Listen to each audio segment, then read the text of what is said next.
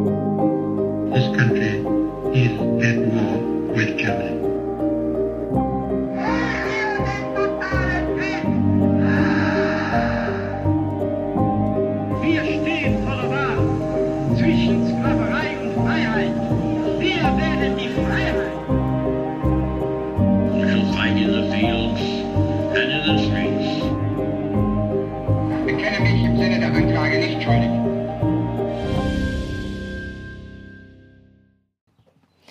Zusammen und damit herzlich willkommen zu einer neuen Folge Wunder, Wissen, Weltkrieg. Mein Name ist Raffaela Höfner. In jeder Folge spreche ich mit ehemaligen Soldaten, mit US-Veteranen, mit Überlebenden und Opfern des Zweiten Weltkriegs. Hört aus erster Hand die Erlebnisse, die Schrecken und Wunder, die meine Gäste selbst erlebt haben. Hier geht es um den Tatort Zweiter Weltkrieg, ein Podcast gegen das Vergessen und für den Frieden.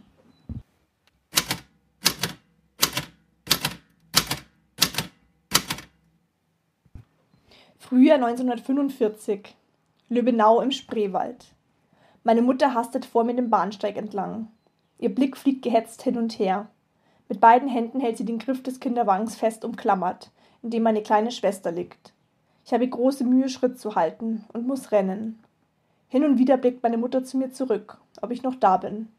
Verdammt, ruft sie aus. In den Güterzug können wir nicht rein, mitsamt dem Kinderwagen, schimpft sie. Berlin. Für mich eine beinahe fremde Stadt. Papa ist dort. Schon lange haben wir nichts mehr von ihm gehört. Die Waggons sind voll mit Kartoffeln, da passen wir nicht rein. Auf einem anderen Gleis steht ein anderer Zug. Stöhnen dringt aus dem Inneren und macht mir Angst. Du da, ruft ein Mann in Uniform aus. Ein Soldat? Mutter wirbelt herum und sieht den jungen Mann an. Na, willst du mit? Wir müssen nach Berlin, sagt Mutter resolut. Auf den Kartoffeln können wir nicht mit. Sie nickt in meine Richtung und deutet auf den Kinderwagen. Der Zug ist voll mit Verwundeten, meint der Mann. Sein Gesicht ist rußverschmiert. Die Augen wirken dem schwarzen Gesicht so groß und weiß wie Golfbälle. Ich klammere mich am Kinderwagen fest.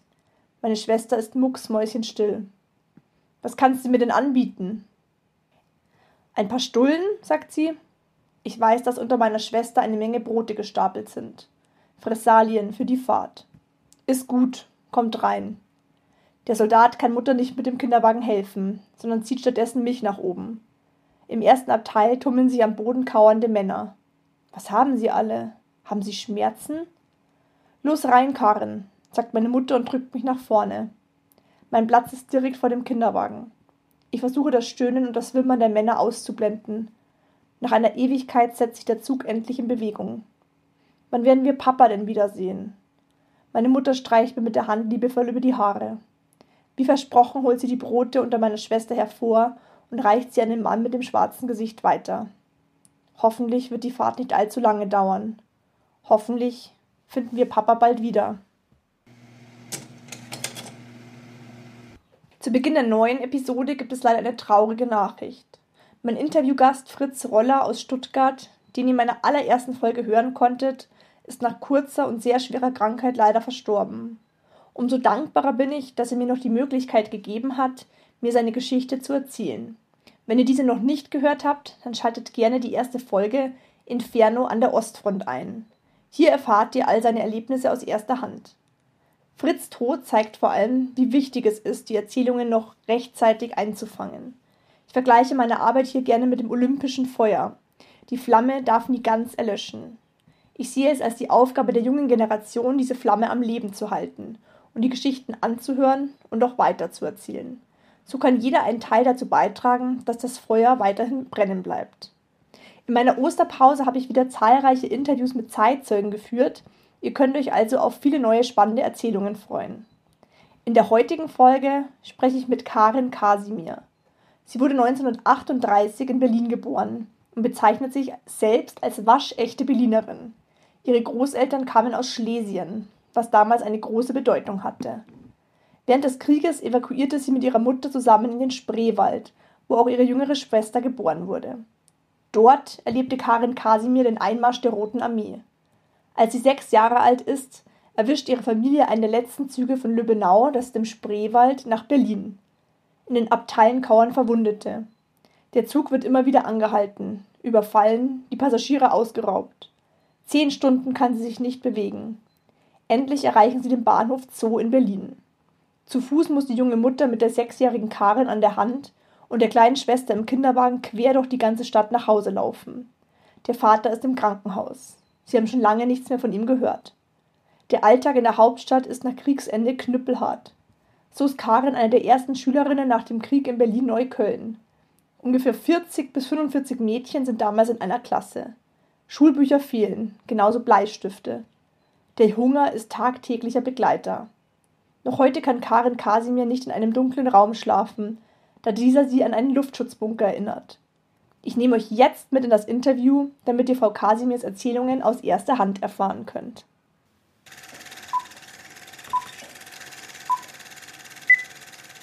Was hätten Sie gerne gewusst?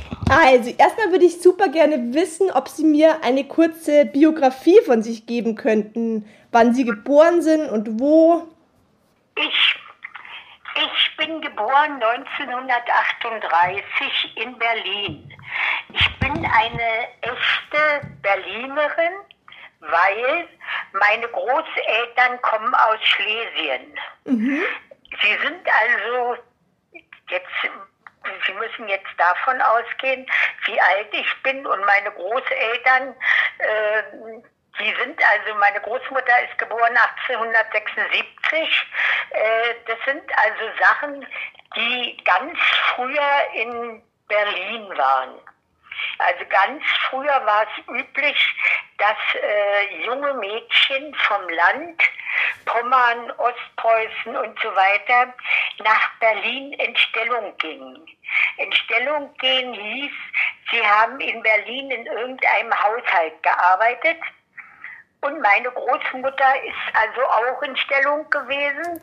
Und wer also Großeltern aus Schlesien oder so hat, der ist ein echter Berliner. Heute ist es natürlich nicht mehr durch die ganze Migration und so weiter. Aber äh, zu mein, wie ich äh, Kind war, war das also noch eine äh, ne Sache, dass man eine echte Berlinerin war. Woher aus Schlesien war Ihre Oma denn? Bitte? Woher aus Schlesien kam denn Ihre Großmutter?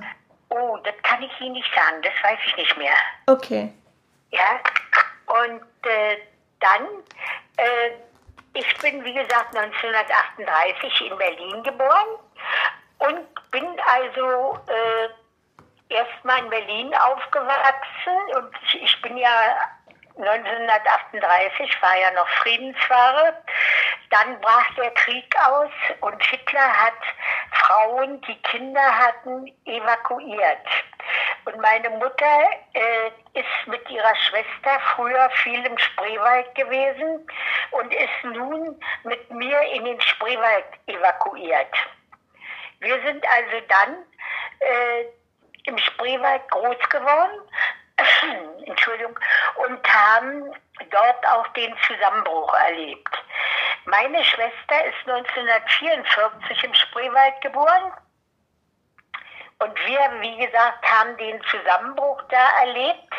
Das wünsche ich keinem, wie wir die äh, Russen erlebt haben. Und äh, sind dann, mein Vater hatte einen Teil unserer Möbel runterbringen lassen in den Spreewald.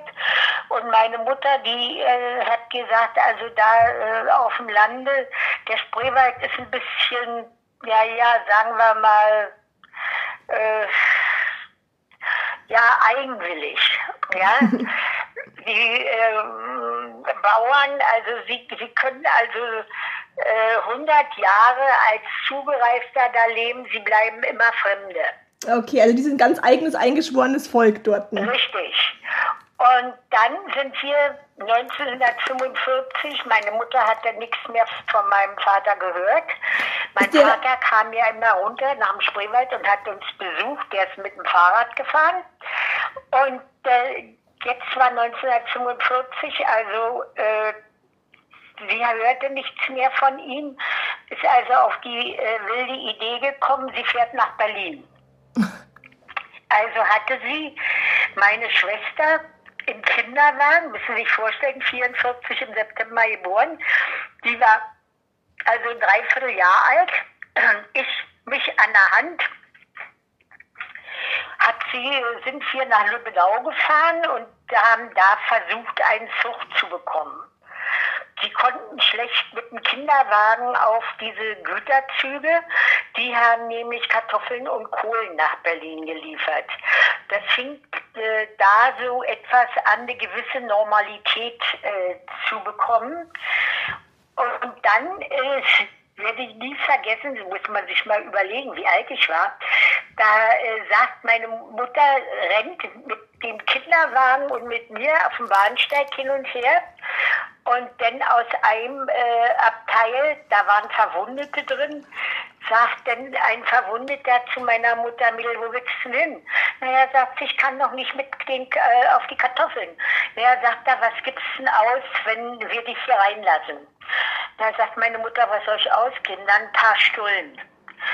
Und äh, dann sagt meine Mutter, wenn es weiter nichts ist, denn meine Schwester lag ja auf S-Waren. Die lag ja quasi, das waren ja diese alten Kinderwagen, äh, beinahe unter dem Himmel. Alles andere war Futterage. also äh, meine Mutter war schneller drin, als sie denken konnte. Und äh, das war ein Abteil, jetzt müssen Sie sich mal überlegen, wie alt ich war. Ich habe also von Lübbenau bis Berlin in diesem Kinderwagengriff gestanden. Also ich konnte da weder durch die Gegend rennen noch sonst etwas. Äh, das war also eine Sache, sie mussten da stehen bleiben, waren ja auch noch andere drin, waren die Verwundeten drin. Also äh, sie mussten da als Kind und komischerweise, sie haben es auch begriffen. Wie lang war die Fahrt ungefähr?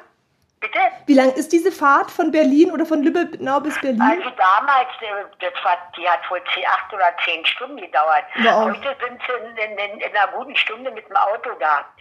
Aber wie gesagt, sie müssen davon ausgehen, Schienen waren kaputt, dann äh, wurden die Züge angehalten und was weiß ich alles. Dann wurde der Zug von Polen überfallen und alles sowas. Die haben Mhm. also die äh, da drin noch waren, ausgeraubt und so eine Sachen.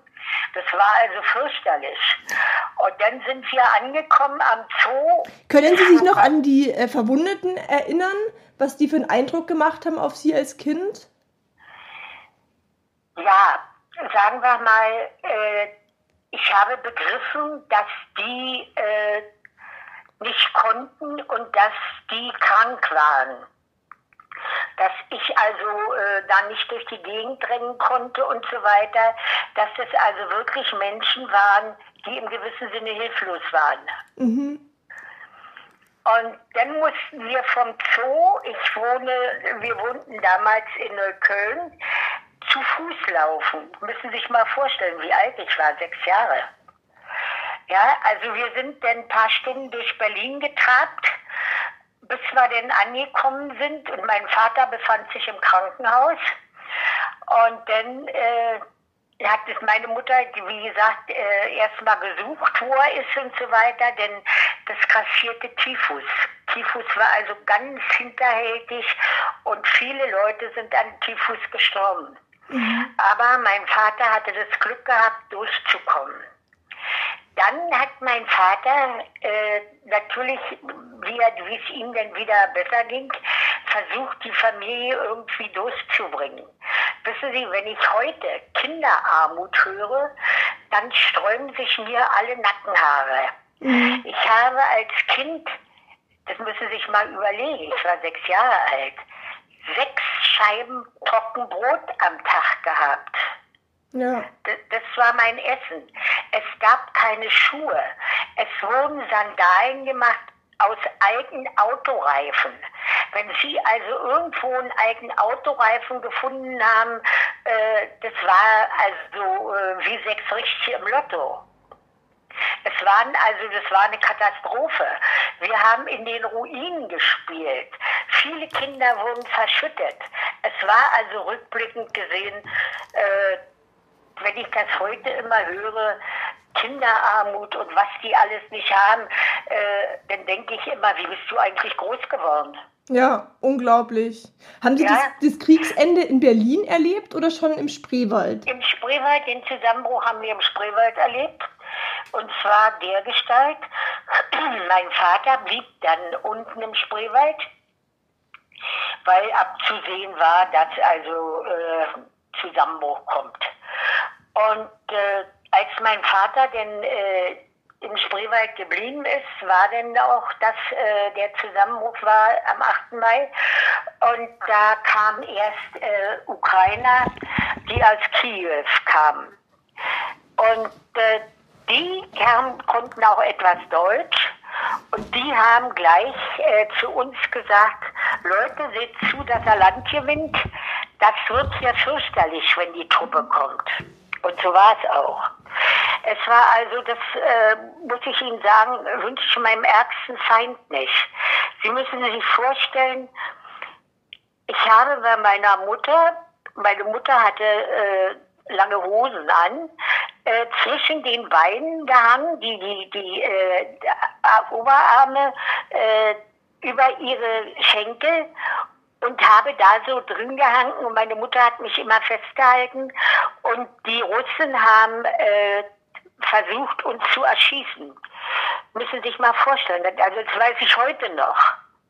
Und mein Vater hat immer die Maschinenpistole zur Seite geschoben und dann äh, da hat er nach anderthalb Stunden äh, ist er auf einmal, äh, hat er seine Maschinenpistole runtergenommen, Mann gut, Frau gut, Kind gut und ist raus. Aber man müssen sich vorstellen, die Russen sind immer volltrunken gewesen. Also ich kann mich nicht erinnern, dass die nüchtern waren. Und wir sind dann äh, Richtung Wasser. Weil die Russen haben Angst vor Wasser gehabt und die haben das mitgekriegt, dass wir meine Mutter hat meine Schwester in Kissen schon vorher gepackt und hatte schon damit gerechnet, dass wir raus müssen und hat äh, meine Schwester nur gegriffen. Ich habe meine Puppe gegriffen und dann sind wir los und dann hat mein Vater uns genommen und hat uns hingeschmissen, weil über uns die Kugeln weggeflogen sind. Unglaublich. Ja, also äh, sagen wir mal, äh, was man heute so an Berichten liest und wo jeder sagt, um Gottes Willen, denke ich immer komisch. Wir haben doch alles hinter uns. Mhm. Haben Ja. Sie in einem Bauernhaus gelebt damals im Spreewald? Ja, ja. Ja, das hat keinen Strom, kein Wasser. Sie haben da so ein Herzhäuschen gehabt. Und wie gesagt, Wasser konnten sie noch aus dem Fließ holen. Also die haben ja der Spreewald, ich weiß nicht, ob sie, wie weit sie mit dem Spreewald vertraut sind. Leider gar nicht. Also ich, ich kenne ihn nur vom Namen, aber ich habe jetzt war noch nie vor Ort oder kenne keine Ortschaften dort. Naja, Sie müssen sich vorstellen, der Spreewald äh, ist mit Wasserarmen durchzogen. Der Spreewald ist also sehr, sehr, sehr wasserreich. Und äh, das sind die sogenannten Fließe. Und die Fließe waren, äh, wenn Frühjahr und Herbst war Hochwasser, dann waren die Wiesen überflutet und sowas alles. Und äh, die Russen hatten mit diesen Gewässern großes Problem, weil sie nicht wussten, wie tief die sind. Die hatten also immer Angst gehabt zu ertrinken. Also das war äh, eine ganz komische Sache. Also konnten viele gar nicht, gar nicht Bitte? schwimmen wahrscheinlich von den Russen. Bitte? ich, ich denke mal, dass dann vielleicht viele gar nicht schwimmen konnten von den Das, Russen. das, das kommt noch hinzu. Ja. Denn, äh, sagen wir mal, das ist ein Volk, äh, das werde ich Ihnen gleich hinterher erzählen. Äh, Sie müssen sich vorstellen, wir sind also dann in der Nacht, äh, haben wir uns dann getrennt. Mein Vater hatte gesagt, er nimmt meine Schwester und bringt die auf ein Gehöft im Spreewald. Sie müssen sich vorstellen, die Gehöfte sind sehr auseinander gesprengt. Heute hat sich das alles verändert. Man hat auch versucht, den Spreewald ein bisschen trocken zu legen. Das hat, die haben also die großen Probleme nicht mehr. Und Sie dürfen nicht vergessen, die äh, haben von Zeit zu Zeit äh, haben sie Schleusen und die Russen, die haben sich dann von der Truppe distanziert und sind dann auf die Gehöfte gegangen, um die Frauen zu vergewaltigen. Und die Frauen haben Folgendes gemacht. Die sind mit denen in die Scheune und in der Scheune haben sie sie abgestochen. Okay. Was meinen, Sie, was meinen Sie, wie viele Russen auf der Strecke geblieben sind? Ach ehrlich, das habe ich noch gar nicht gehört gehabt. Ich dachte, das, da ist man als Frau gar nicht ausgekommen, wenn die dann beschlossen haben, dass sie über einen herfallen. Nein, die sind ja einzeln gekommen. Ach, okay. ja, also die haben sich einzeln oder zu zweit. Denn Sie dürfen nicht vergessen, die haben äh, sich von der Truppe äh, entfernt. Das war im gewissen Sinne Fahnenflucht. Okay. Ja, und äh, nachts wurden denn die Russen in die äh, Fließe geworfen und dann äh, ist eine von den Frauen zur Schleuse, hat die Schleuse geöffnet, damit man nicht zurückverfolgen konnte, von welchem Gerüst die Russen gekommen sind. Okay. Und äh, wir haben, als meine Schwester 60 Jahre alt wurde, hatte mein Schwager eine Reise in den Spreewald organisiert und da haben wir also auch das Geburtshaus von meiner Schwester besichtigt, wo wir also gewohnt haben und wo ich groß geworden bin. Und über die, äh, die, die Eingangstür haben sie die, äh, die, die Kugellöcher, wie die Russen geschossen haben, als Denkmal stehen lassen. Also die sind noch, äh, ja, wie ich reingekommen bin, habe ich sofort gesehen. Ich sage, was, und habt ihr das? Ja, haben die gesagt, das lassen wir auch. Die Russen müssen sich vorstellen, sind ein so primitives Volk. Also wir hatten, ich, das werden Sie nicht mehr kennen, äh, das gab zu der Zeit, wo ich also Kind war, das müssen Sie sich vorstellen, also in den 40er Jahren, wenn Sie da geheiratet haben und sich ein Schlafzimmer gekauft haben, äh, dann war da, gehörte dazu eine Vitrine, eine mit einem dreiteiligen Spiegel. Okay. Der Spiegel hatte in der Mitte ein größeres Teil und zwei kleine Seitenteile. Und die kleinen Seitenteile konnten sie auch auf den großen Spiegel äh, rüberklappen. Also das war ganz toll. Wenn sie das hatten, waren sie jemand. Und äh, meine Mutter hatte also auch so ein Schlafzimmer. Und äh, dann kam äh, das müssen Sie sich mal überlegen, wie alt ich war, was, was ich alles mich noch so erinnere. So als wenn es äh, vor zwei Stunden gewesen wäre. Da kommt ein Mongole mit aufgepflanztem Bajonett, sieht sich im Spiegel, reißt das Gewehr runter und will schießen. Er hat gedacht, das ist ein Feind oder wie? Ja, der, die kannten keine Spiegel. Sie glauben ja gar nicht, als Kind, äh, wir konnten als Kind viele Sachen nicht begreifen, was für uns normal war. Und wenn Sie so wollen, da im Spreewald, das ist ja auch, äh, sagen wir mal, Lenzend, äh, da haben Sie ja dann auch, äh, da war ja auch Schluss mit lustig. Und, und wir waren, ich meine, ich kannte kein Telefon und so weiter. Radio war das Tollste, ja. Und äh, der kannte nicht mal ein Spiel, Unglaublich. ja. Und äh, die, Sie dürfen nicht vergessen, in, in Berlin war das Problem und es gab sehr viel Ärger. Die Russenfrauen haben Kartoffeln geschält und haben sie in der Toilette ge äh, gewaschen. Und dann haben sie die Spülung benutzt und dann waren die Kartoffeln weg und dann haben die sich aufgeregt, wo die Kartoffeln sind. Das wussten sie gar nicht, dass man, wenn man spült, natürlich das weg ist. Nein. ja, das, Sie dürfen nicht vergessen, Sie müssen mal überlegen, wo die herkommen. Mhm. Sie dürfen nicht vergessen, die haben, ähm, wir hatten so ein, ähm, naja, das war so ein kleiner Platz, da haben die Igel eingegraben und äh, haben die äh, zum Essen fertig gemacht, ja. Wahnsinn. Also äh, was da sich abgespielt hat, das können Sie si- sich nicht vorstellen. Hatte ihre Mutter auch Kontakt eben zu Russen oder ist sie dem ähm, Elend entkommen? Meine Mutter hatte Glück gehabt. Sie dürfen nicht vergessen, äh, erstmal haben sich die Frauen Kleider angezogen. Ich habe meine Mutter nicht mehr erkannt. Und wenn die Russen kamen, haben sich die Frauen, wenn, also wenn mehrere auf dem Gehöft waren, äh, in ein Zimmer verwandelt, haben niedergekniet und gebetet. Okay. Da sind die Russen rausgegangen. Die Russen sind ausgesprochen fromm. Ja, und sind also sehr, sehr religiös. Und wenn also irgendwo äh, Leute knieten, da waren sie vorsichtig, komischerweise, ja.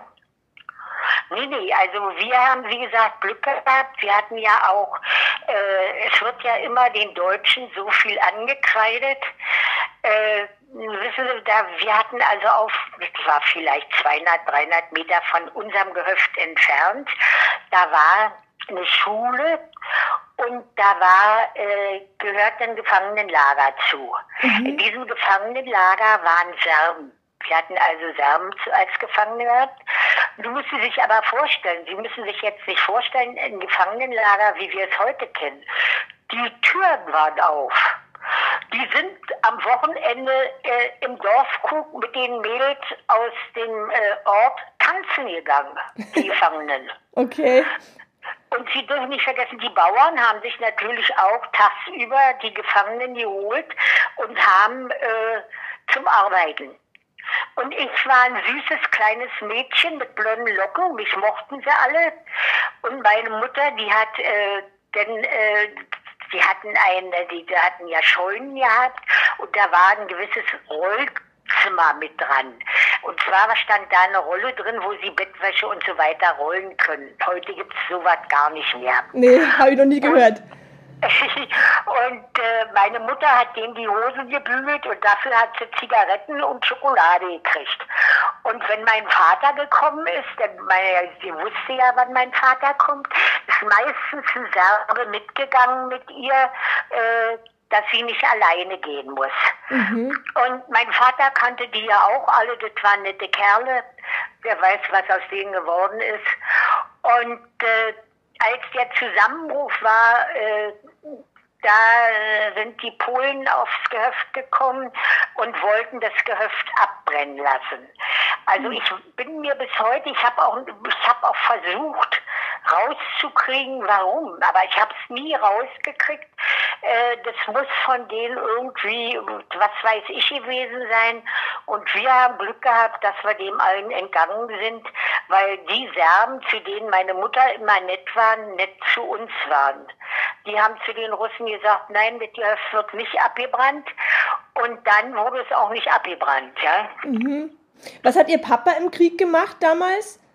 Mein Vater äh, arbeitete in einem Rüstungsbetrieb und äh, da war er, sieben Leute in dem äh, Werk waren freigestellt von der, äh, also vom, vom, von der Wehrmacht, weil das ein Rüstungsbetrieb war und die haben Federn hergestellt für Gewehre und so weiter. Der Betrieb war also äh, mehr als Kriegswichtig wahrscheinlich, wichtig. ja.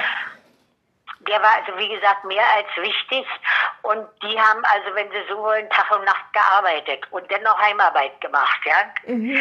Denn äh, das war eine Sache, das wurde also sehr gebraucht, äh, um äh, Waffen herzustellen. Naja, und dann, wie gesagt, sind wir nach dem Krieg nach Berlin gekommen und dann äh, fing es ja an, in Berlin so ein bisschen, ja, wie soll ich sagen, Normalität. Also für uns damals, heute würden wir sagen, um Gottes Willen, aber für uns fing es damals an, eine gewisse Normalität zu bekommen. Haben Sie damals in, in Ost- oder in West-Berlin gelebt oder Ihre- Ihre Wohnung gehabt? Wir waren im amerikanischen Sektor. Mhm. Die waren, also das sind ausgesprochen äh, nette Kerle gewesen und äh, die haben also uns Kindern immer mit Schokolade erfreut. Mhm. Und die Amerikaner waren sowieso ausgesprochen nett. Und als die äh, Amerikaner durch den äh, russischen Sektor gezogen sind, ist ein Russe äh, auf, auf den Jeep gesprungen. Und da ist, äh, der war damals ganz bekannt, das sagt Ihnen heute nichts mehr, General Hawley war der Stadtkommandant. Der ist aus dem Wagen gestiegen und hat den Russen erstmal K.O. gehauen, ja. Also die äh, Russen und die Amerikaner und die Franzosen und die Russen, das war schon immer eine Schwierigkeit. Mhm. Weil die, die, die, die westlichen Alliierten standen auf dem Standpunkt, die Russen, naja, das sind also Hinterwäldler, ja. Und wenn Sie sich das ansehen, schon vom Äußeren, wie die Russen ausgesehen haben und wie die drei westlichen Alliierten ausgesehen haben, naja, was soll's, ja. Mhm. Ja, und dann, wie gesagt, äh, hat mein Vater, das war ja alles zusammengebrochen, Rüstungsbetrieb äh, war ja um Gottes Willen. Und äh, dann hat mein Vater äh, nochmal Schule gemacht und ist Polizeibeamter geworden. Und ist dann, äh, wie gesagt, äh, hier in Berlin bis äh, zu seiner Pensionierung bei der Kripo gewesen. Und meine Mutter war Hausfrau und erst wie ich, äh, wie alt war ich? 14, 16 ist meine Mutter wieder arbeiten gegangen. Meine Schwester ist sechs Jahre jünger als ich. Mhm. Und dann, äh, wie gesagt, äh, kam ja das, was man alles heute als Wirtschaftswunder, was albern ist, es war kein Wirtschaftswunder. Es waren, Sie dürfen nicht vergessen, Sie hatten keinen Kochtopf, Sie hatten äh, keinen Slip, Sie hatten keine Schuhe, nix. Also was ist da ein Wirtschaftswunder, wenn die Sachen wieder lieferbar sind und Sie kaufen die? Ja. Ja, also wenn ich das immer höre, Wirtschaftswunder, denke ich immer, seid ihr denn blöd? Ja, aus dem Elend brauchen? raus, ja, aber gerade aus dem Elend raus ist ja nur ein Weg nach oben eigentlich und kein Weg mehr nach unten, wenn man schon ganz unten angekommen ist. Ja, das ist ja, wie gesagt, das, das musste ja. Ja, wie gesagt, sie hatten ja nicht mal einen Kochtopf. Um Gottes Willen Geschirr oder was. Das, das, das, das war, also sie waren glücklich, wenn sie irgendwo aus den Ruinen äh, einen Kochtopf äh, gefunden haben oder irgendwas. Die können sich das nicht vorstellen. Äh, sagen wir mal Gott sei Dank. Ja, dass die heutige Generation äh, damit nicht mehr sich auseinandersetzen muss. Aber mhm. manchmal ist es auch schade. Aber wie gesagt, äh, das waren alles Sachen, da haben sie dann, äh, wie gesagt, äh, beide Elternteile, das war generell dann nachher üblich, dass beide gearbeitet haben, damit sie also quasi aus ihrer äh, Misere rauskommen und sich auch wieder was Besseres leisten konnten. Wann hat die Schule wieder begonnen für die Kinder damals?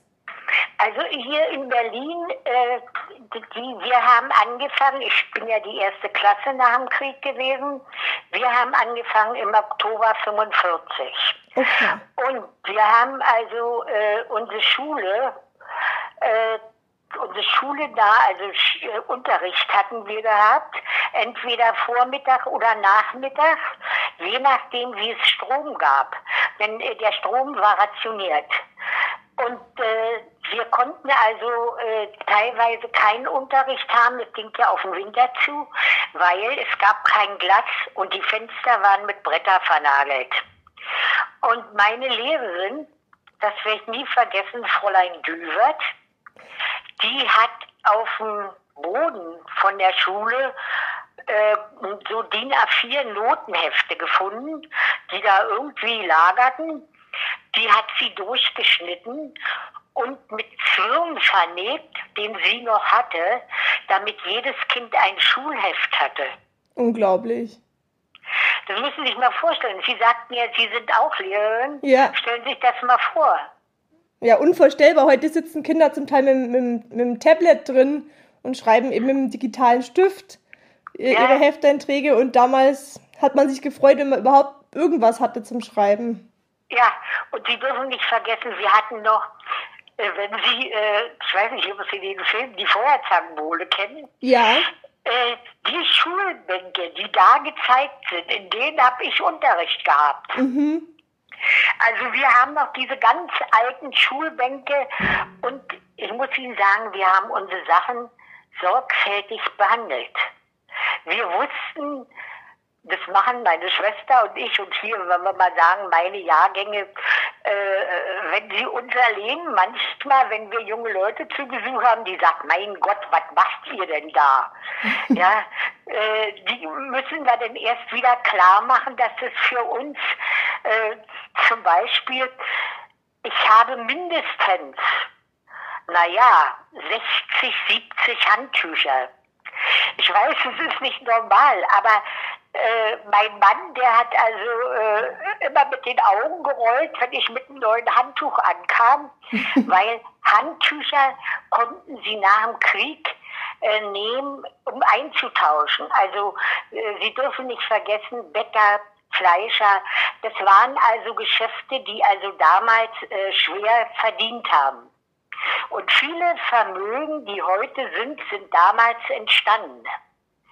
Und sie konnten also erstmal äh, Schmuck tauschen und sie konnten Handtücher, Wäsche, das konnten sie wunderbar tauschen. Es gab ja nichts. Und es wollten ja auch Leute nach dem Krieg heiraten. Und die hatten ja nichts. Und die waren also alle glücklich, wenn sie, meine Mutter hatte auch äh, mehrere, das, damals hat man ja eine Aussteuer, äh, das kennen sie heute nicht mehr. Wenn man heute heiratet, geht man ins Geschäft, holt sich die Sachen, die man braucht. Und äh, das war so, dass sie also Aussteuer geschenkt bekamen zur Hochzeit. Und die Handtücher waren in, in, mit Bändchen gebunden und sowas alles. Und meine Mutter hatte noch ein paar Päckchen, die voll gebunden waren und war glücklich, dass sie die tauschen konnte. Ja, also es wurde nach dem Krieg äh, die erste Zeit 45, 46 sehr, sehr viel getauscht. Und was heute keiner mehr wahrhaben will, also der Osten hat Berlin ernährt. Sie dürfen nicht vergessen, äh, die Russen haben äh, nach Ostberlin sehr viel reingepumpt und der Westen ist rübergefahren nach dem Osten und hat drüben Lebensmittel gekauft. Mhm. Wir haben, äh, ich kann mich erinnern, meine Mutter und ich, wir hatten so einen, ach, so einen komischen Wagen. Den gab es so nach dem Krieg, wo äh, Obst und so weiter äh, wurde damit äh, verkauft. Das, das, kennen Sie heute gar nicht mehr. So eine große zweirädigen äh, die wurden äh, vollgeladen mit Äpfeln, Kartoffeln und so. Das waren die Gemüsehändler. Und sowas hatten wir. Und ich war damals, naja, das, das war 46. Naja, da war ich acht Jahre alt. Bin ich mit meiner Mutter in den Osten. Mein Vater, der Beamter war, der durfte nicht nach dem Osten. Äh, der hat im Westen, wo wir rüberkamen, gewartet und hat uns in Empfang genommen und dann hat er die Sache übernommen. Aber bis dahin, aus dem Osten bis dahin zur Westgrenze, haben meine Mutter und ich alles bewältigen müssen. als Beamte, Sie, als Beamte wenn, durfte man nicht in den Osten reisen, das wusste ich gar nicht. Nein. Sie dürfen nicht vergessen, äh, der Osten hat äh, den sollte man nicht unterschätzen. Wie gesagt, die äh, Berliner Polizei durfte nicht nach dem Osten. Die sind auch, äh, die haben auch Zuschuss zum Fliegen gekriegt. Wenn die in Urlaub gefahren sind, die mussten fliegen. Okay.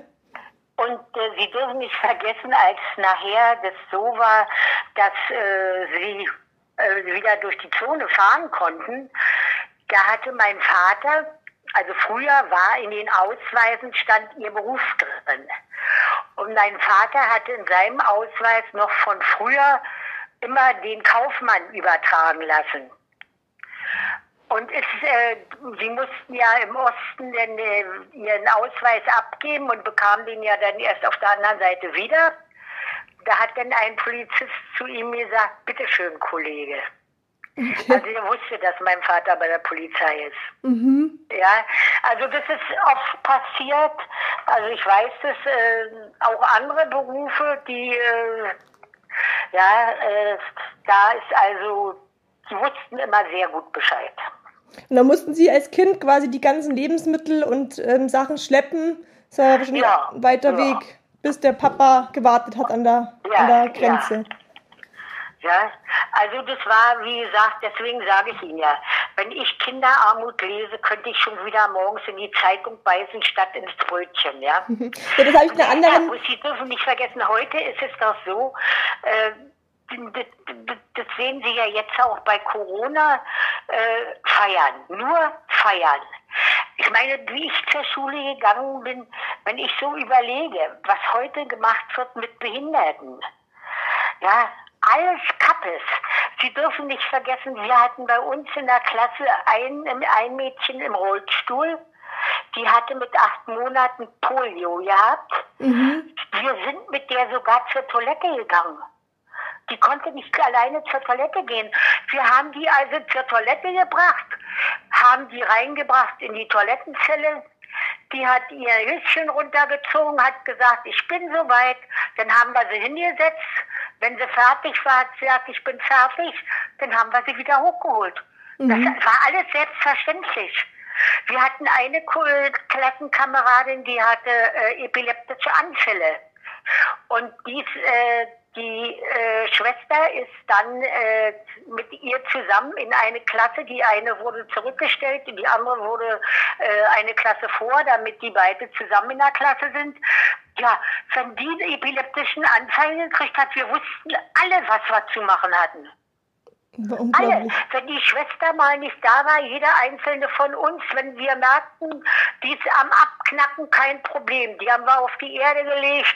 Da fragte kein Mensch, ob sie da, weiß ich, eine Matratze oder was haben. Die wurde auf die Erde gelegt, mit Mäntel zugedeckt, damit sie nicht friert. Dann hat sie ein äh, Taschentuch zwischen die Zähne bekommen. Sie hatte ja immer ein sauberes Taschentuch bei sich und alles sowas. Die, wir hatten gar kein Problem. Und wenn sie heute einen Rollstuhl äh, haben in der Schule, na, um Gottes Willen, da tun die ja, als wenn die Klasse weiß ich was ist. Für uns war das alles selbstverständlich. Ja, unglaublich. Ja? Und wissen Sie, ich glaube, das ist meine Privatmeinung, äh, in der heutigen Zeit äh, ist es so, dass die Jugend äh, so daneben ist, sind ja die Eltern schuld. Ja. Denn Sie dürfen nicht vergessen, meine Generation hat ja versucht, den Kindern alles möglich zu machen, den Kindern all das möglich zu machen, was wir nicht hatten und konnten. Nach dem Prinzip, mein Kind soll es besser haben. Ja.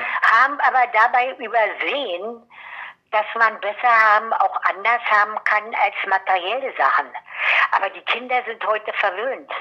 Und wie gesagt, jetzt diese Corona-Sache.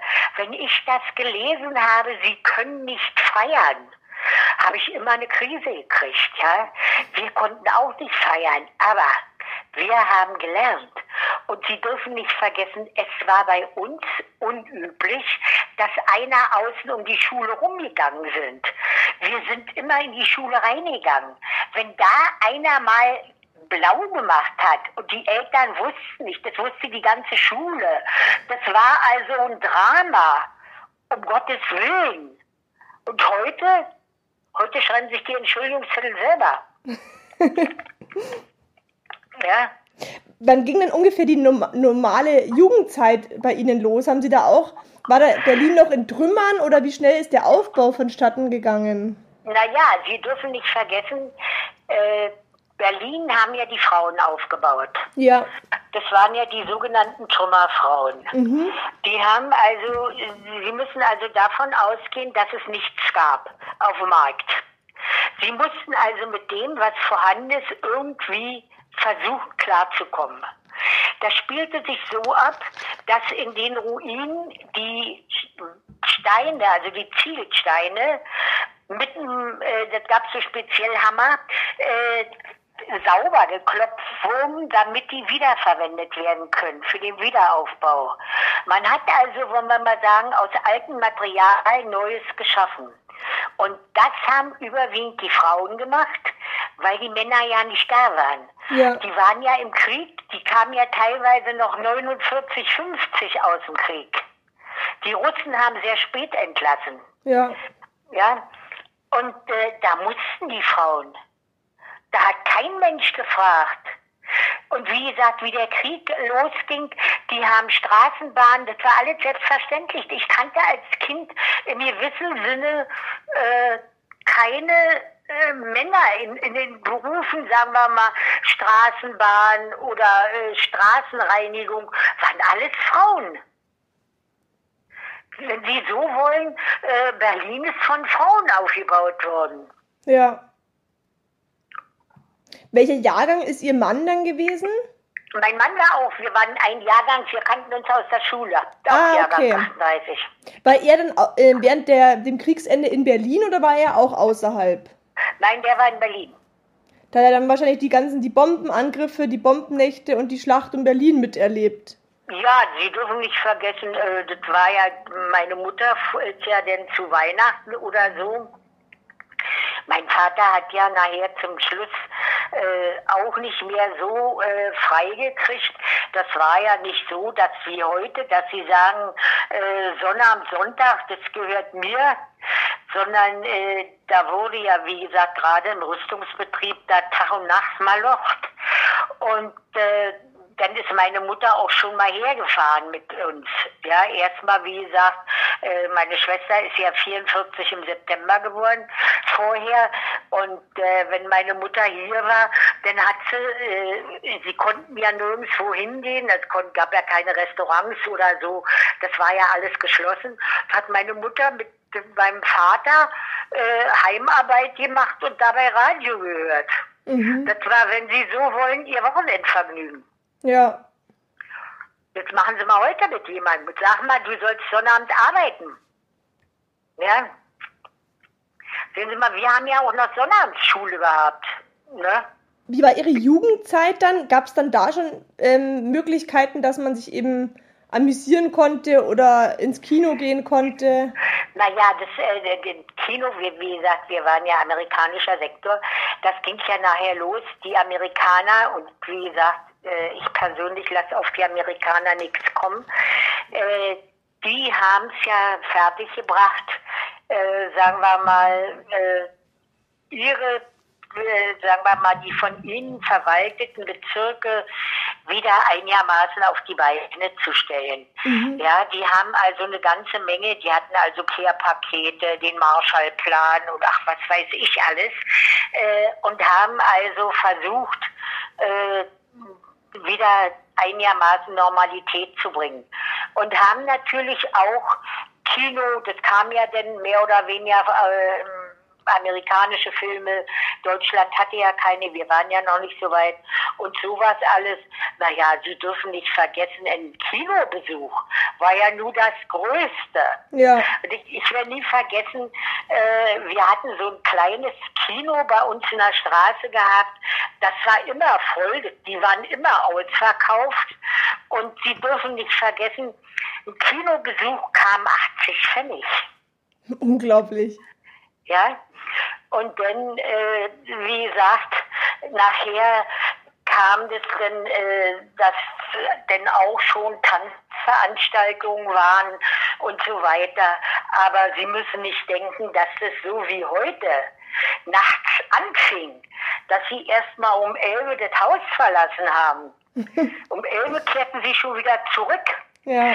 Das ging dann so los um sieben und ging dann so, der Rausschmeißer wurde so halb elf gespielt und dann mussten sie zusehen, wenn sie sich zum Tanzen auffordern lassen, dann äh, der brachte sie auch nach Hause. Das äh, war dann der Rausschmeißer. Denn sie mussten ja noch eine U-Bahn oder eine Straßenbahn kriegen. Das ist ja nicht so wie heute, dass sie sagen, Taxi, ja, oder dass sie äh, jemand mit dem Auto nach Hause bringt oder so. Gab's ja alles nicht. Ja. Ja. Haben Sie in der ganzen Kriegszeit oder also während dem Krieg, nach dem Krieg ein persönliches Wunder erlebt? Ein persönliches Wunder? Ja, wo Sie sagen, ja, das war Glück oder das war eben unglaublich, dass es überstanden war oder überlebt wurde? Naja, sagen wir mal, das war ja mehr oder weniger der Krieg. Sie dürfen nicht vergessen, äh, wenn Sie das sich so ansehen, haben wir insofern Glück gehabt, dass wir meinen Vater hatten, ja, und wie gesagt, dass wir alle am Leben geblieben sind. Mhm. Und unbeschadet im gewissen Sinne durchgekommen sind. Ne? Denn äh, Sie dürfen nicht vergessen, es war ja denn, wie ich denn junges Mädchen war und äh, denn tanzen gehen durfte, äh, sie wurden ja von äh, den jungen Männern nach Hause gebracht. Ja. Ja, sie wurden also, deswegen haben sie immer aufgepasst, wer der Letzte war. Denn der war immer meistens der, der sie nach Hause gebracht hat. Und äh, nicht so wie heute, ja, um Gottes Willen. Und, und das äh, vielleicht so wie heute, wie man so schön sagt, ja, ein Quickie unter der Treppe, um Gottes Willen, ja. Ja. Da, da werden um, da, da, da, schon, das wäre gar keiner auf die Idee kommen, ihnen das anzubieten, ja. um Gottes Willen. Ja, oder sonst wie, dass der sie hätte in den Arm genommen oder was. Gab es gar nicht. Der, die wären gar nicht auf die Idee gekommen. Sie mussten sich mindestens fünf, vier, fünf, sechs Mal verabreden, bevor der ihnen überhaupt einen Kuss geben durfte. Ja. Ja, also das, wenn ich so überlege, ich habe noch aus dem Dienst, äh, aus meinem Job, eine Menge junge Leute, wenn die mir so manchmal erzählen, dann sagen, da passt mal auf, wie das bei mir war. Dann sage ich immer, mein Gott, ja. Was haben Sie nach dem Krieg für eine Ausbildung oder für ein Studium gemacht? Ich habe gar keine Ausbildung. Ich habe, Sie dürfen nicht vergessen, ich bin 1954 aus der Schule gekommen und da gab es in dem Sinne ganz wenig Ausbildungsplätze. Und die sind von den, wir hatten in Berlin gerade das große Problem, dass die Ostler Berlin überflutet haben. Und ob sie eine Wohnung haben wollten oder ob sie einen Job haben wollten, es war alles vorrangig für die Ostler. Okay. Und ich habe gar nichts gelernt, äh, weil ich, ich, mein Vater lebte. Ich hatte mich also bei Behörden beworben und äh, habe dann äh, mehrere Prüfungen bestanden. Da wurden ja noch Prüfungen gemacht. Da haben sie mir dann gesagt, ja, liebes Fräulein Grinsch, Sie haben zwar bestanden, aber Ihr Vater lebt noch und Sie haben Ihren Vater. Wir müssen äh, andere nehmen. Und dann hat man eine ehemalige Klassenlehrerin, die halbweise mit EI geschrieben hat, genommen, ja. Okay. Und da habe ich also sehr drunter gelitten. Und dann habe ich äh, eine aus, an der Ausbildung kann man nicht sagen, aber so einen, so einen kaufmännischen Schnellkurs gemacht bei der Deutschen Angestelltengewerkschaft. Mhm. Die gibt es heute nicht mehr. Ich weiß nicht, ob Sie die noch kennen. Nee. Äh, das war eine Gewerkschaft und äh, da, die hatte angeboten, so kaufmännische Crashkurse, wenn Sie so wollen, ja. Die mhm. gingen ein halbes Jahr, einen ganzen Tag. Und da haben sie dann gelernt, Schreibmaschine, Steno, äh, Plakatschrift, äh, Buchführung und sowas alles. Und sie, wir haben wirklich gelernt. Das ist nicht so wie heute, dass sie sagen, ich habe heute keine Lust, ich gehe nicht hin oder was. Dann werden sie draußen. Ja. Und wir wollten, das muss ich also dazu sagen, wir wollten. Es war nicht so, äh, dass wir gesagt haben, wie ich jetzt auch gerade gelesen habe in der Zeitung, äh, die Deutschen haben keine Lust mehr zum Arbeiten, dass wir keine Lust gehabt hätten oder wir wollten. Und dann habe ich versucht, äh, über, sagen wir mal, ich habe dann Zeitungen abgeschrieben in Steno. Und dann habe ich mich beworben als Stenotypistin mhm. bei Behörden. Und dann hat sich, äh, haben mehrere, war ich dann äh, zur Prüfung. Und da haben sie gesagt, ja, und sie schreiben mir, wann ich anfangen soll. Und dann habe ich angefangen bei der ehemaligen BFA als Stenotypistin und habe, wenn wir mal sagen, weil ich äh, gewisse, sagen wir mal auch, äh, ja, Voraussetzungen erfülle, habe ich das dann nachher auf dem Weg nach oben geschafft. Ne? Mhm. Ja, das war, wenn Sie so wollen, mein Leben in Schneeform. Wie ging es Ihnen denn, als Sie zum 60. Geburtstag der Schwester nochmal in das Haus am Spreewald zurückgekehrt sind? Naja, sagen wir mal so, ein bisschen Wehmut war mit drin. Mhm. Äh, dann sind die Erinnerungen alle hochgekommen, das ist auch klar. Aber äh, sagen wir mal, es waren ja auch schöne Erinnerungen. Ja, also ich bin ja, wie gesagt, äh, nur mit Tieren aufgewachsen und hatte Probleme mit dem Ganter. Wir hatten auf dem Gehöft eine größere Gänseherde und da waren Ganter. Und da standen überall Äpfelbäume Und da ging es dann immer darum, gewinnt der Ganter oder ich. Meistens hat der Ganter gewonnen. ja? Also es gibt, wie gesagt, auch nette Episoden. Ja. Das kommt denn alles, wissen Sie, wenn Sie dann äh, so sehen, äh, sind die Räumlichkeiten, die Möbel stehen ja noch da, wo sie früher standen und so weiter. Und, und die äh, Stallung und so, das, das wird ja alles nicht weggebaut. Es steht ja alles noch.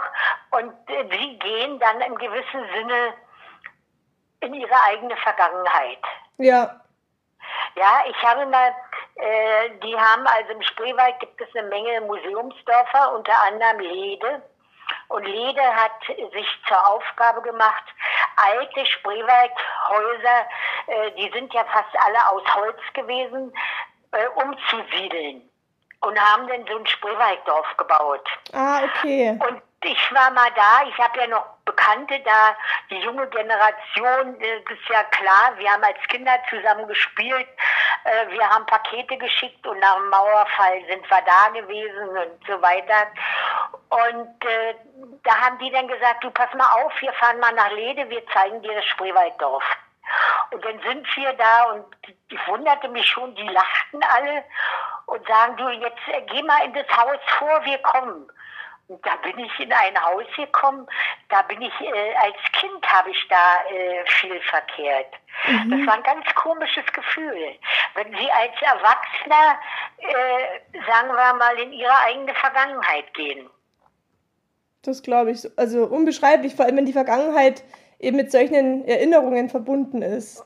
Ja, naja, Sie dürfen nicht vergessen, äh, das waren ja nicht alles äh, böse Erinnerungen, es waren ja auch schöne Erinnerungen. Denn äh, Sie dürfen nicht vergessen, ich bin morgens aufgestanden, meine Mutter hatte mir eine Spielhose, das ist ein Kahnschuppen. Ein Kahnschuppen ist äh, ein Schuppen, wo die Kähne überwintert haben. Da hing eine Spielhose von mir, da habe ich also im Nachthemd die Spielhose angezogen, dann bin ich irgendwo hingegangen, wo es Äpfel gab, habe zum Frühstück erstmal ein paar Äpfel gegessen, je nachdem, welche Sorte reif war. Und mittags habe ich dann irgendein Gehöft, wo ich gerade vorbeigekommen bin, äh, da war, müssen Sie sich vorstellen, sie konnten alle Häuser waren auf. Sie konnten in alle Häuser rein. Und äh, da haben sie dann in der Ofenröhre Plinse gehabt.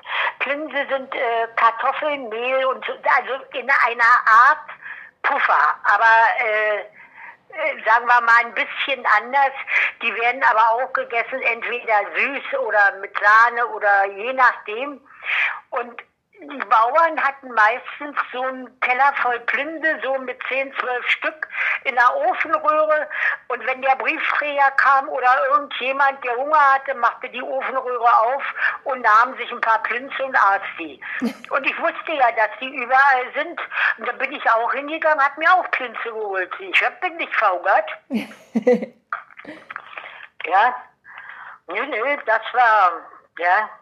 Was würden Sie denn der neuen Generation mit auf den Weg geben wollen? Weil wir jetzt schon viele Vergleiche gezogen haben, eben zwischen damals und heute.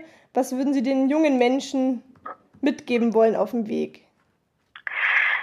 Ich würde Ihnen gerne mitgeben wollen, dass Sie sich doch mehr auch für andere interessieren sollten.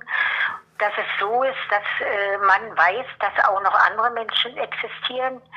Denn, äh, wenn wir sagen, vielfach ist auch gerade durch Zusammenhalt vieles, sagen wir mal in Anführungsstrichen, gut geworden. Und dass sie statt feiern lernen sollen. Denn eine gute Allgemeinbildung und ein guter Job, das bringt es.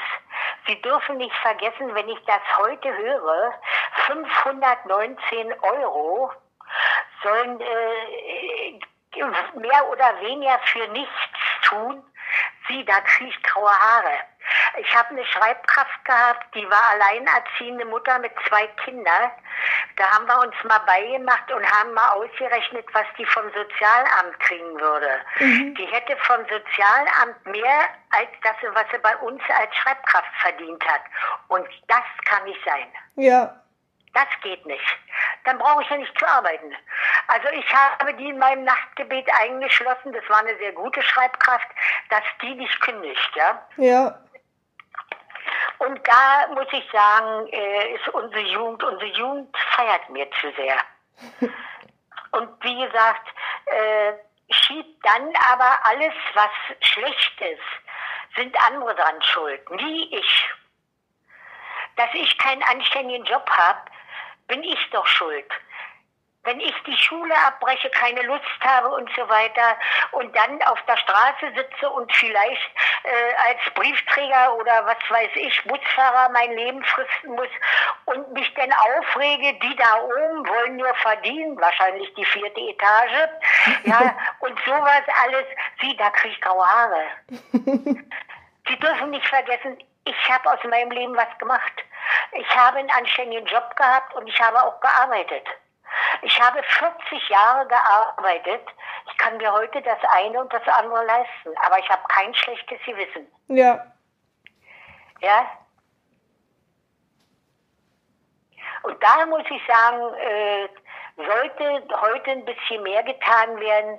Und wie gesagt, also äh, zu spät kommen gab es gar nicht bei uns in der Schule.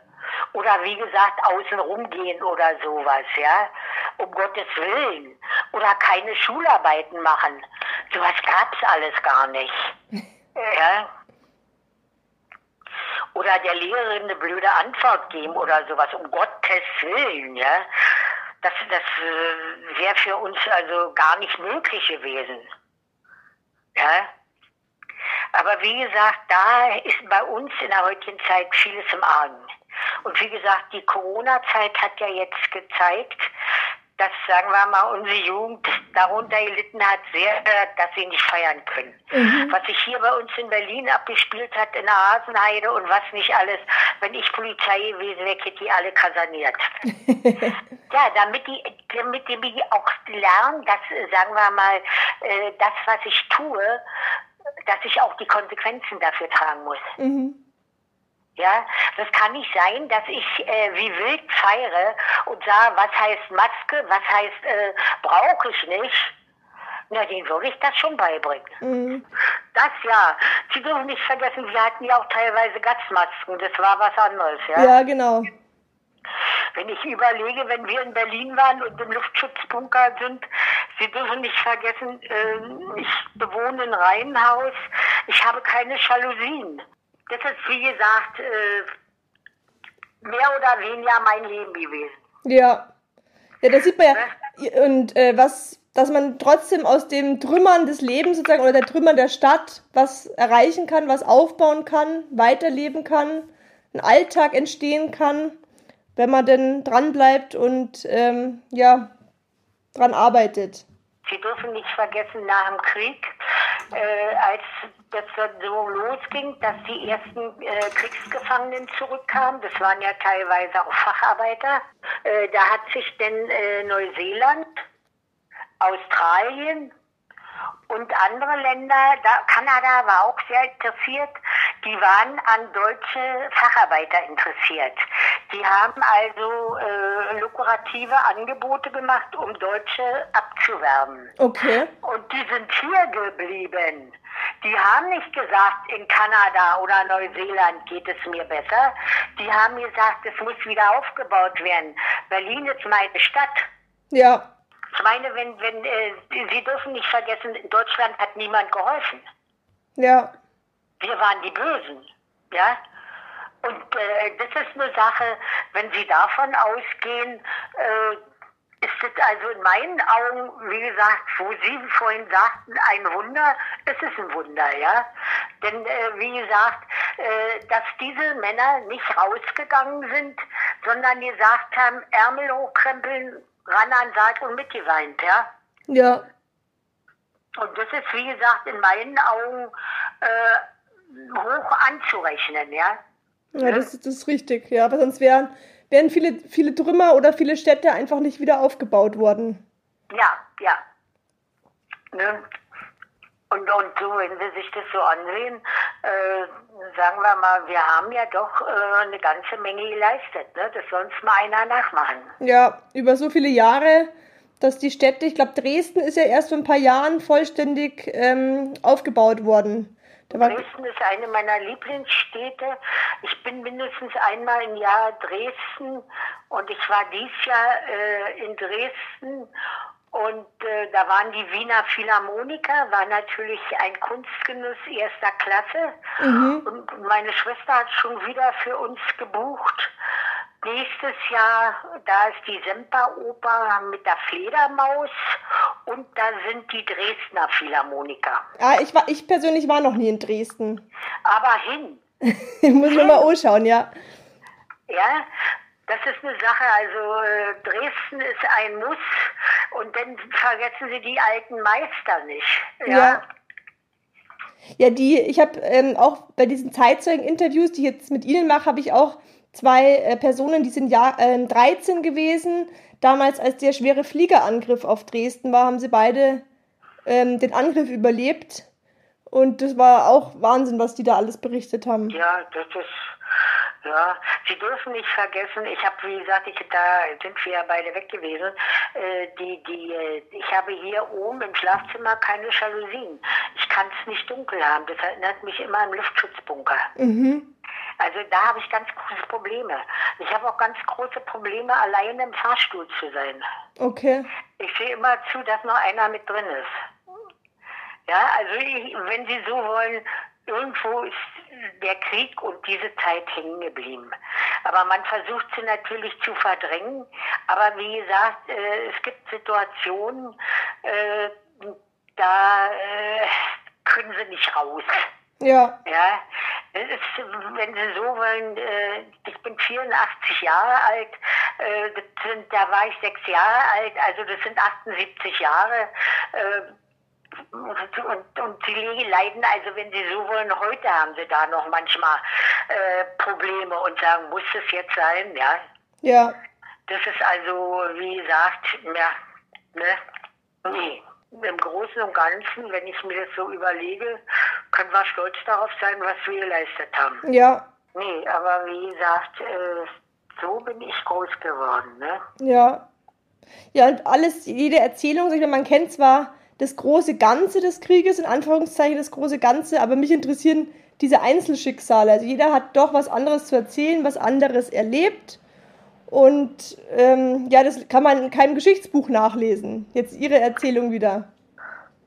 Ja, wissen Sie, ich muss Ihnen ganz ehrlich sagen, äh, das ist ja auch, was ich äh, manchmal selbst renommierten Zeitungen ankreide, dass die äh, nie, äh, sagen wir mal, auf solche Sachen Bezug nehmen. Zum Beispiel, wenn äh, die Einschulungszeit ist, dass sie die äh, mal schildern, wie das äh, mit den Kindern früher war, dass die sich heute über jeden Fort aufregen und dass wir glücklich waren, dass wir diese komischen Schulbänke hatten, dass wir so ein halbes Notenheft hatten und darin schreiben konnten.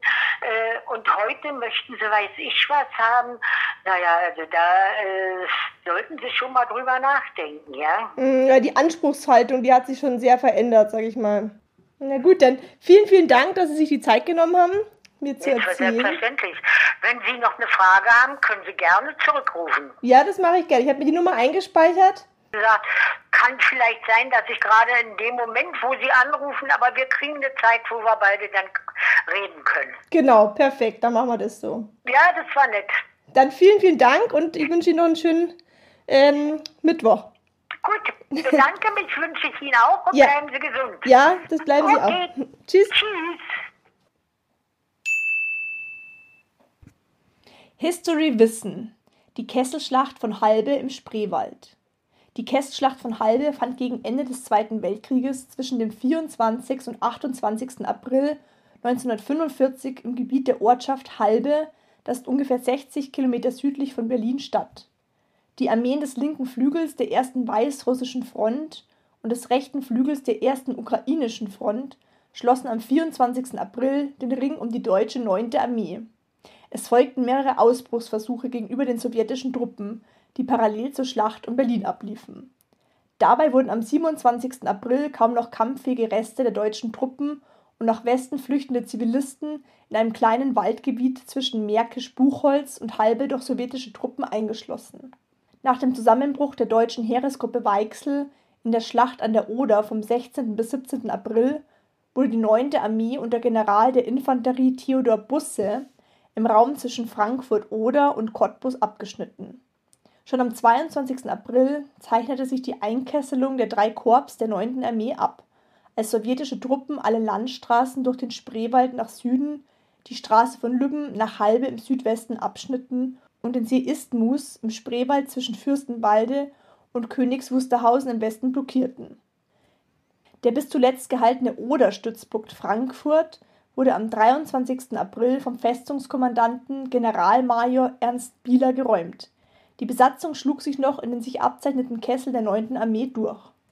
Am 27. April waren die Reste der 9. Armee und nach Westen flüchtende Zivilisten in einem kleinen Waldgebiet zwischen Storkow, Märkisch-Buchholz und Halbe von den sowjetischen Truppen zusammengedrängt.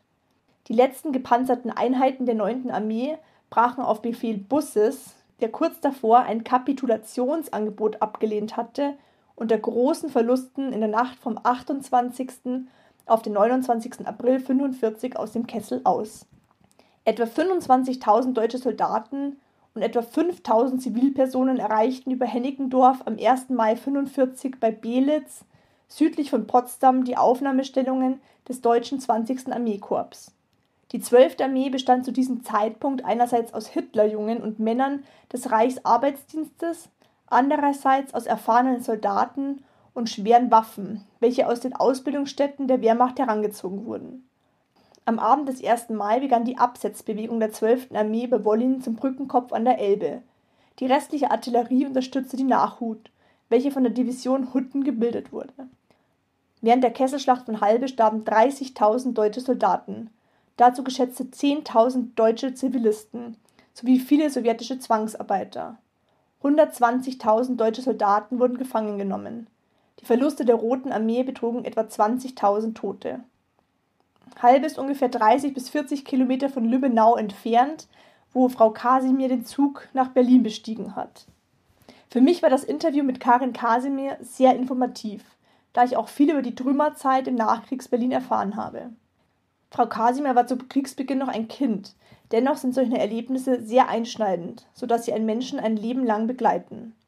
Im Spreewald gab es damals erbitterte Kämpfe, die auch für alle dort lebenden Zivilisten schrecklich gewesen sind. Unglaublich war es für mich zu hören, wie das Schulwesen nach Kriegsende ausgesehen hat. Glücklicherweise konnten die Städte wieder neu aufgebaut werden, weshalb meine damaligen Generation auch zu Dank verpflichtet ist. Wenn auch du dir Frau Kasimirs Erzählung angehört hast, dann bist doch du einer dieser Zeitzeugen, die dazu beitragen, dass die Vergangenheit nicht in Vergessenheit gerät. Somit trägst auch du einen Teil des Feuers weiter und sorgst dafür, dass die Flamme nicht erlischt. Falls du jemanden kennst, der seine Geschichte gerne mit mir teilen möchte, damit diese viele Zuhörerinnen und Zuhörer bekommt, dann schreib mir sehr gerne eine Nachricht. Ich würde mich auch über eine positive Bewertung freuen und hoffe, dass du den Podcast Freunden und Bekannten weiterempfiehlst. Meine E-Mail-Adresse sowie den Link zu meinem Facebook- und Instagram-Account findest du in den Show Notes. Ich habe seit kurzem auch eine Homepage und zwar www.raffaela-hoevner.com. Da könnt ihr auch gerne mal nachstöbern falls das Interesse noch größer sein sollte. Ich freue mich auf jeden Fall, wenn ihr das nächste Mal auch wieder mit dabei seid, wenn es heißt Wunder, Wissen, Weltkrieg.